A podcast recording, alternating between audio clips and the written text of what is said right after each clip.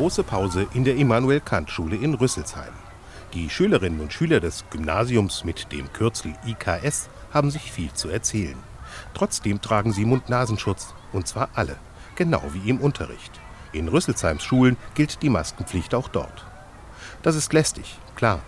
Aber Beate König, die Schulleiterin der IKS, findet, Hauptsache alle sind wieder zusammen. Natürlich ist es nicht unsere Wunschform, aber dieser Austausch miteinander ist uns so wichtig, dass wir eben sagen, wenn das Tragen der Mund-Nasen-Bedeckung im Unterricht dazu führt, dass wir diesen Kontakt behalten können, dann tragen wir die Mund-Nasen-Bedeckung. In Rüsselsheim und Umgebung gibt es seit einiger Zeit viele Corona-Neuinfektionen.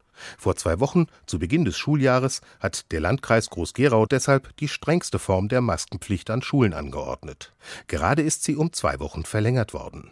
Tohet Kahn, der Schulsprecher der IKS, findet das okay. Natürlich haben jetzt alle nicht so Lust drauf, die Masken dauernd anzuhaben. Aber was man den Schülern hier wirklich zusprechen muss, ist, dass sie sagen, okay, lieber tragen wir jetzt die Maske und schützen dadurch den Rest, als wir meckern rum, weil wir Masken tragen müssen und gehen das größte Risiko ein. Aber wie kommt der Schüler aus der 11. Klasse im Unterricht eigentlich selbst mit der Maske klar? Anfangs ist es natürlich schwer gewesen, war so eine Gewöhnungssache, aber mittlerweile kriegt man das gar nicht mehr mit. Wir haben die Masken, wir halten die Regeln ein und gut ist. Das sieht Robert Hottinger anders. Der Lehrer an der IKS ist im Kreisverband Groß-Gerau der Gewerkschaft Erziehung und Wissenschaft aktiv.